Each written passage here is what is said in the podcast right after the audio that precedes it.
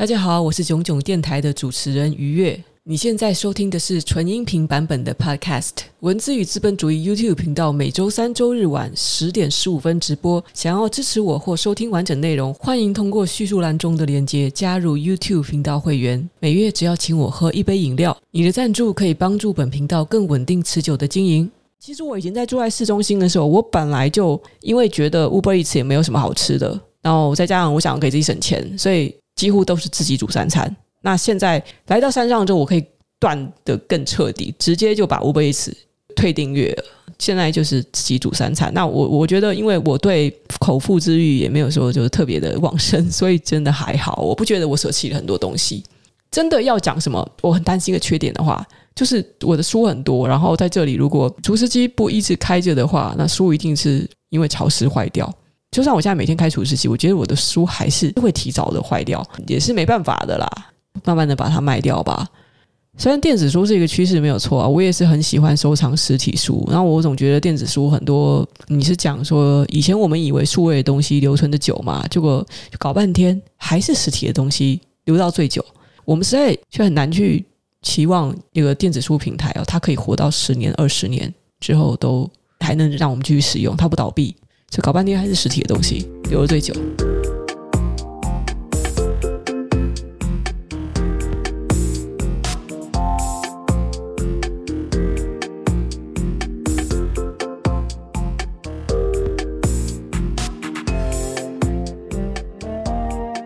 因为乐金文化，它每个月给我在寄财经书啦。我我之前也跟各位说，就是财经书这种东西哦，就我真是不建议说大家。吸收太多太多那样的知识，一个是你已经了解了几个基本的核心观念之后，然后人生应该要花更多的时间在什么投资本业，你除非你的本业就是财经，要不然没有必要再探究那么多东西了。然后就是适时适当的接收一些应该要知道的资讯，不需要频繁操作，专注本业其实才是。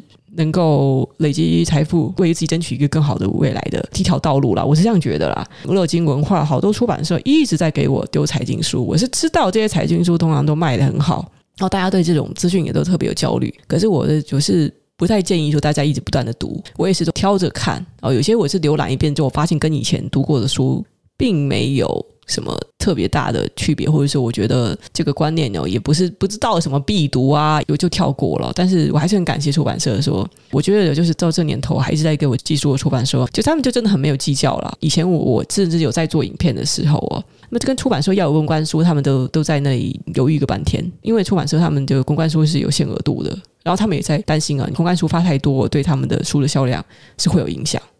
养成阅读习惯，好像不是要把书的内容读给大家听，反正会有别的更好的方式。哪怕是你在养成教育的时候，让小孩知道，读书其实不只是吸收书里面的知识，不只是让自己的见识更广，去看一看不同的世界这么简单的。读书其实它训练的是很多的能力，包括专注力，然后包括主动求知的能力，包括怎么样跟自己对话的能力。你看完一本书，你所得到的并不只是文字上面所呈现出来的这么简单。所以呢，有时候读一本坏书不一定没有帮助的，我是这样想的。啊，说回来，说回来，所以今天本来是想要分享两本书了，都是元神寄给我的。那我觉得这两本书的概念很类似哦，一本叫做《假装自己很外向，你在迎合什么》，然后另外一本书是《人善被犬欺》。其实像这种嗯讲人际啊、情感类的书籍哦，我我已经不想要讲得太详细了，因为因为市面上 YouTube 上面有太多人在讲这类书。我不知道台湾人对什么情感类的啊、人际关系的啊、励志心理的那种书籍哦，需求一直都很大，大家也都很喜欢听。基于本频道并不是围绕这个主题的路线，所以我就是大概说一下，我觉得啦，你想要读的顺顺的故事的话，那是这一本，然后是假装自己很外向，你在迎合什么这本书。会比较好看，但是这本书有一个问题哦。这本书当然是每一篇文章因为非常的短小哦，它是一个中国人写的书。其实我并没有特别去查这个作者是谁，只是我刚看第一篇文章，我就发现他肯定是中国大陆人写的。个例的化名全部都是两个字的名字，我说台湾人才没有那么多两个字的名字，什么杨颖啊、张丽呀、啊，这这就是中国大陆人。几乎都是两个字的名字，让人看了很出戏，就不是在台湾人的那个生活情景。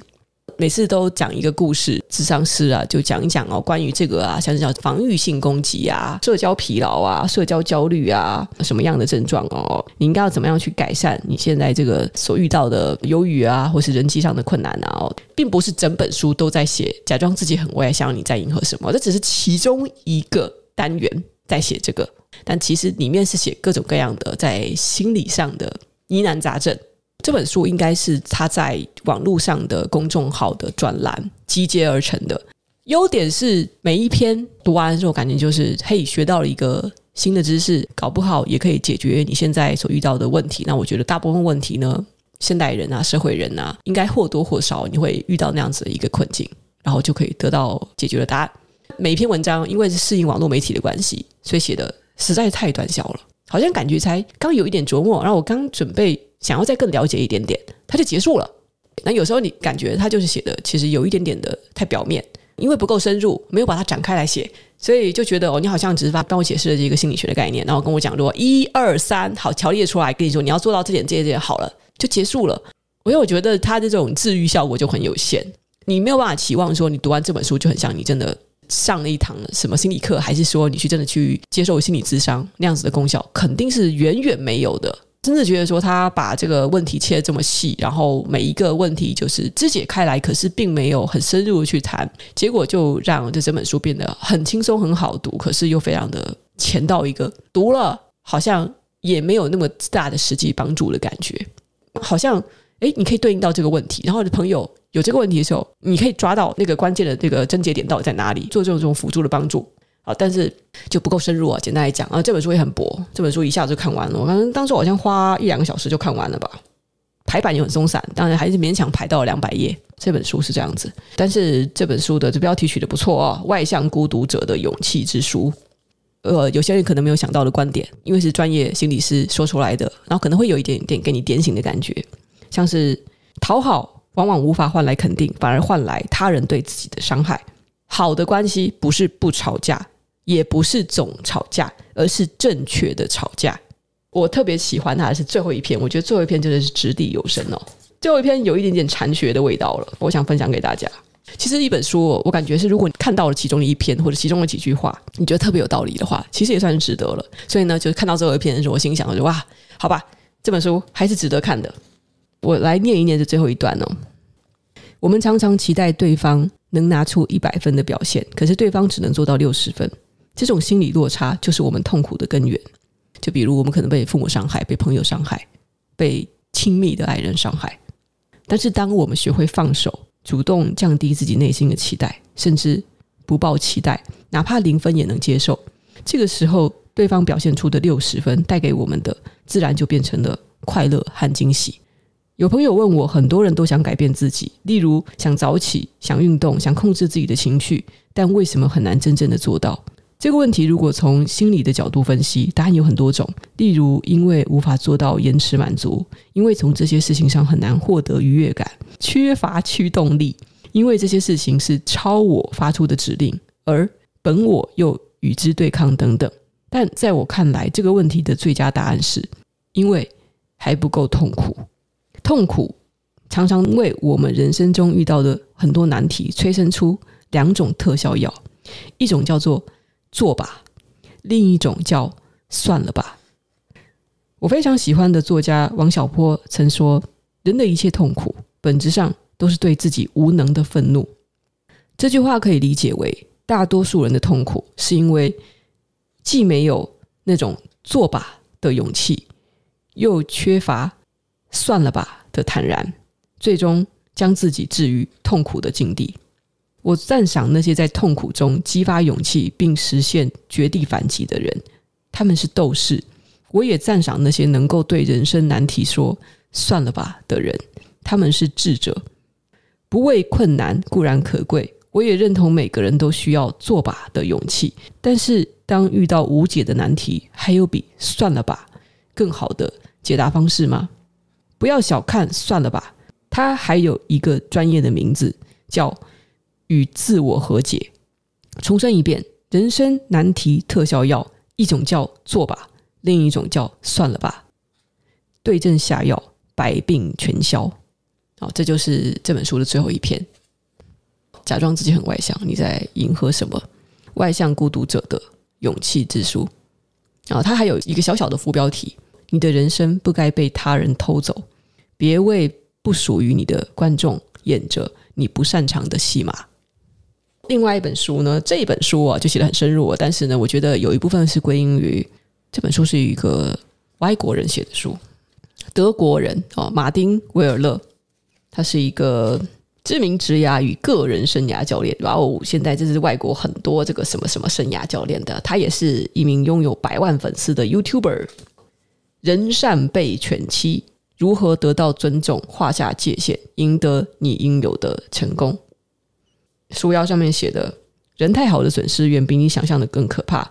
升迁加薪没你的份，只能爆肝帮人收烂摊。别人一开口就心软，借的钱永远收不回来。义气未有，赴汤蹈火，别人却当你免费劳工，难敌亲人，情绪勒索，被当随传随到宅急便。哦，是不是有些人中枪，你就会觉得很需要这本书啊？说你看这么厚哦，这写的很啰嗦啊。故事也是有，觉得他的故事呢写的更详细。这个后面在拆解这些问题啊，然后提供解决方案的时候呢，也提供了更深入的回答。那后面甚至还有自我检测，读的感觉会更深刻。他也是很多是在讲关于呃，是更 focus，就是你不要看他这这本书那么厚哦。这一本书写的题目比较散一点，就是它解决的是各种各样的问题。那这种呢就很 focus 在人太好，没有办法拒绝别人的人，你应该要是怎么样去脾气硬起来，然后想办法对别人说不。这个书是更集中在解决这个问题的。很多词我觉得很有趣，他都有把它放在小小标题里面。像是好人监牢哦，就是你自己利益着想，你就把自己放到了一个被人家捆绑的牢笼里。什么叫我应该的陷阱？有些事情明明他就已经侵犯到你的底线，这个时候你已经感觉不对劲了。你知道你可以拒绝，但是你又觉得你应该怎么做？你觉得你应该怎么样？这叫我应该陷阱。那你脑中可能会冒出一些句子，就是我觉得我必须要怎么做，不能不怎么做。还有就是亲情的情绪勒索，童年真的会极大的影响我们的性格，影响我们未来的处事方向、处事的原则。你的父亲母亲可能他们并没有给你建立足够的自信，然后会常常情绪勒索你，然后让你觉得说，当别人有需要的时候，你就要忽视自己的需求，忽视自己的感受，尽力去满足别人。你把别人的需求放在自己的需求之上，然后尽管委屈，然后呢，你有时候会觉得好像是自己的错。一再再被伤害了之后呢，怨天尤人也没有用了，因为。追根到底嘛，就是会伤害你的人，他其实是一开始就是不在乎你的伤害的。想要他们道歉，能不能正视你的需求的时候，通常都已经太晚了。不要让自己沦落到那一步，一开始就要建立好界限。外国有一本书，是很老的一本经典，就叫《Boundaries》界限。这本书我觉得很巧的是，呃，Miula 以前有推荐过，以前台湾有引进过这本书，它翻译好像叫做《过犹不及》。这本书是。以前引进的时候，我好像是版权到期以后就就绝版了这本书哦。那大家有兴趣的话，我是在网上有找到英文版的 PDF，诶，那是盗版的吗？有有那个免费的 Audio Book，有兴趣的话可以去看一看。它是很多的关于界限的，关于不要去忽视自己的需求，然后让让别人侵犯到自己的权利，别人踩到自己的头上，很多那种呃烂好人啦，都很容易犯的错误哦。在界限里面有讲到，就是有时候不只是好人哦，有时候就是不尊重别人，或是别人不尊重你。都是因为我们在人际上没有建立一个清晰的界限，导致我们在为人处事上面很容易遇到麻烦。记得我以前我第一次跟我的好朋友，哎，不是，我不是跟我好朋友吵架，是我的一个好朋友跟别人吵架的时候哦，另外一个人他表示了歉意，跟我的好朋友道歉，但是我的好朋友就决定要跟他绝交了。但我想说，不至于吧？人家都道歉了，而且那件事情没有什么大不了的。我就跟我好朋友就说，人家已经知道错了嘛，他就对。我跟任何人吵架，我一定就是马上跟他绝交。当然，这是一个非常极端的例子。但是那个时候，我就发现的是，我我没有办法接受这种做法。我跟我的好朋友说啊，我觉得人的缘分是很难得。你当初你跟跟他成为朋友，那就说明你们一定有彼此欣赏的部分。那也有可能是一些误解。那既然说开了的话，那就能够挽回这个缘分，就挽回吧。但是。我好朋友他就是说，我一旦跟人吵架了，我就会跟对方绝交。那我心想，哇，那这个人可能永远都没有办法有知心好友哦。因为我一直相信的是，像你们跟你的家人也许会吵架吧，跟你们的较亲密的朋友也会吵架吧。其实吵架哦，是在你你非常了解对方，你跟对方的关系非常亲密的时候，才可能会发生的一种事。吵架，而且是正确的通过理性沟通之后，你会发现在这种互相伤害之后，彼此又和好了，那你们的关系就会更加的稳固。我是这样想的啦。所以呢，再加上源于我的一个心理阴影，就是我爸妈，我以前吵架，我甚至一直到直到他们都离婚，过了一些年了，我以为是他很天真的跟我爸说，是以前吵架是不是出于什么误会啊？你们可以再和好吗？我就很希望他们和好，我很天真。我小时候会觉得说，到底有什么大不了的？要吵成这样，就要搞到一辈子老死不相往来？就是人与人之间明明就可以，原本原本你们相处的那么好，都结婚了哦，都生小孩了，在一起住了那么多年，怎么可以说恨就恨，说不见就不见呢？我很难去想象这样的事情的发生。所以后来呢，我可以可以这样讲了，我嗯，我现在仔细在思考，对，不会封锁对方。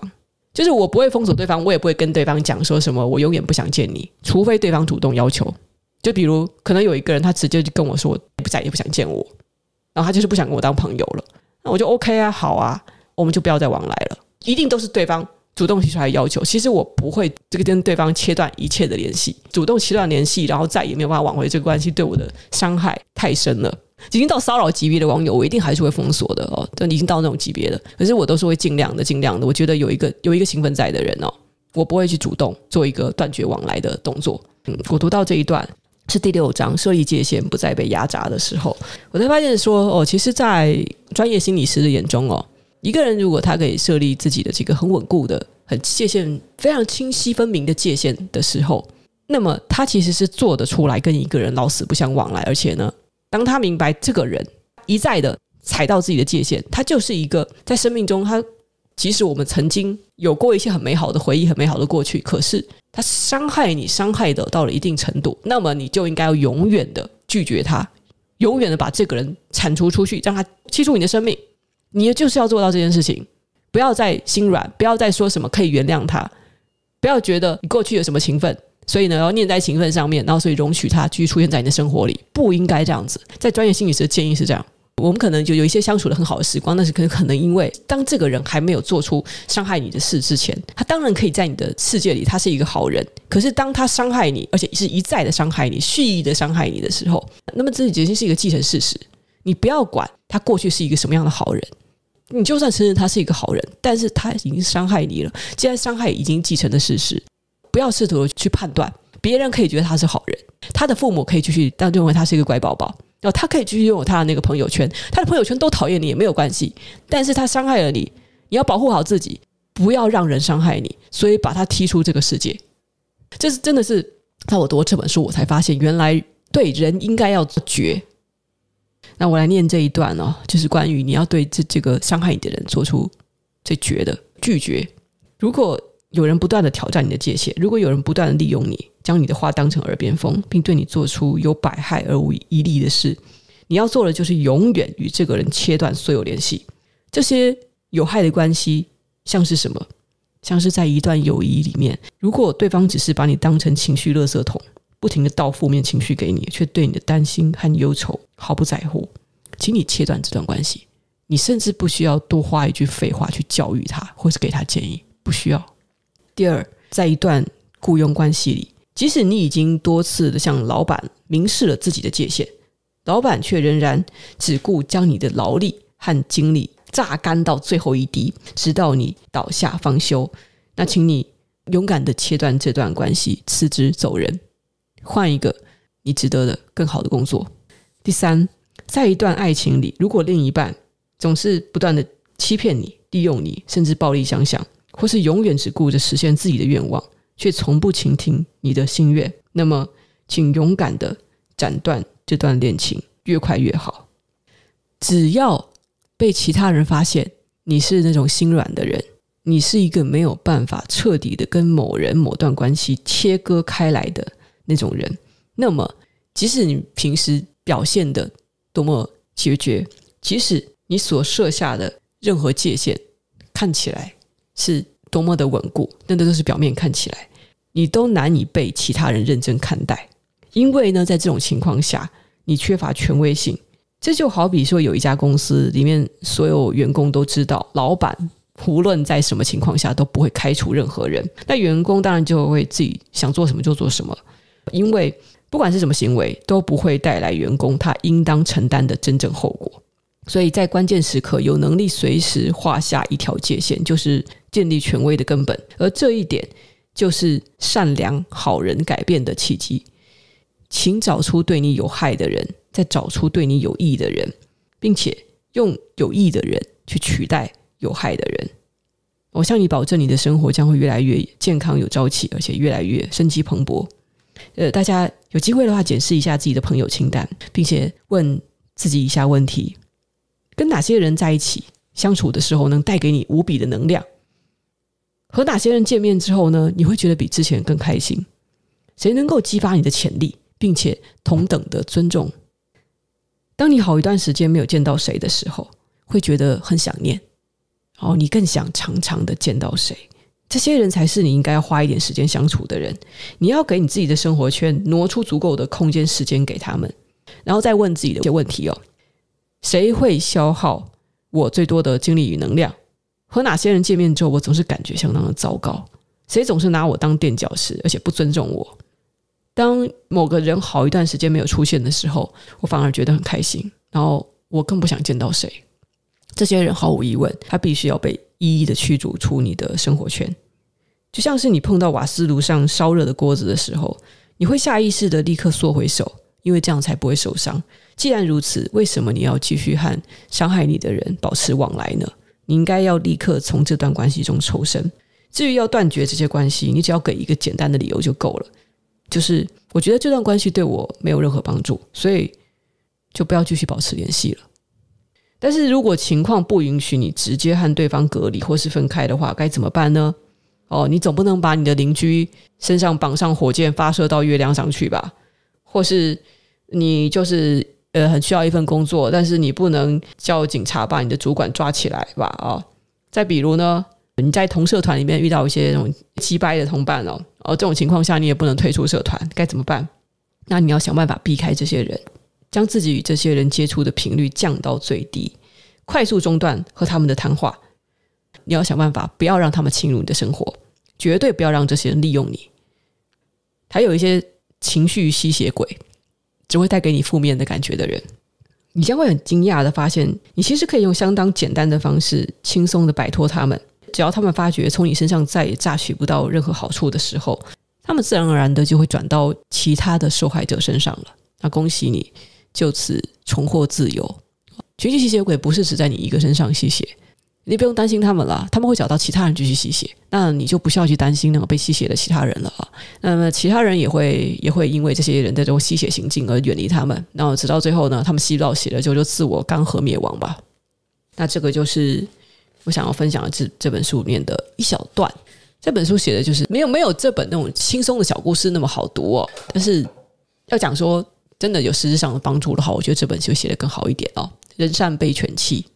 读起来顺一点，然后生活情境我觉得也是更符合台湾人呃，不管是我觉得是职场情境啊，然后还有一些那种日常的问题啊。哦，我想我不想这么说，但是中国大陆那边的现在的这种女性被歧视的问题仍然是非常严重，而且严重到一个很可怕的地步，就是有那种不三十岁以后没有结婚的女性还在那边焦虑的。这个我不是说台湾完全没有这个问题啦，只是这个显得好像在中国大陆那边就社会性的歧视还是蛮普及的。有的老同学啊，还有我爸他们都在微信嘛，所以有时候我会看微信上面一些短影音，然后我就觉得人很有钱哦。可是这本书还停留在可能是十几二十年前的台湾哦。你看看那些那种帅哥美女啊、小鲜肉啊、什么小姐姐啊，哦，很漂亮，穿名牌哦，都是赶上了很资本主义这种浮华。可是。追求什么什么品牌啊，什么去海归啊，哦，就是说是要到国外读书啊，拿高学历啊，穿着漂漂亮亮的啊，就好像还在追求这一面哦。然后当然我不是说什么西方就没有嘛，台湾就没有嘛，但是他们的这种物欲的这一面特别明显，而且这个东西也是他们的流量密码。在 YouTube 呢，相对来讲，所以我之前不是讲嘛，什么 YouTube 上面的创作者平均颜值，然后比抖音上面哦，也是比微信上面低很多。我想可能是因为这个原因。就我觉得，就是发达国家的这个已经比较追求精神层次，或是追求创意、追求才华。我已经没有在看颜值了。就看颜值的话，你说什么？现在 YouTube 长越丑越红的一个趋势，长得又又酷又帅又美的人，好像真的不是很多哦。就就就算是可能会成成为某个知名的 KOL 吧，但是也也也不至于到一个变顶流，因为真正的受欢迎的那些人，还是都是特别有才华的人。这方面呢，我还是觉得发达国家人的品味，或者说我们追求的层次还是不一样的。对，呃，Xperia 三零七六，我还没有进入到后现代主义的层次。我讲的，你是说现在 YouTuber 的创作者都长得很后现代主义吗？这是一个夸奖人的方式哦。如果你长得很抽象，你长得很后现代主义。然后十点半，然后讲，现在讲到这里呢，然后我们稍微休息一下，来放首歌。我觉得不要，先不要讲到超过十二点。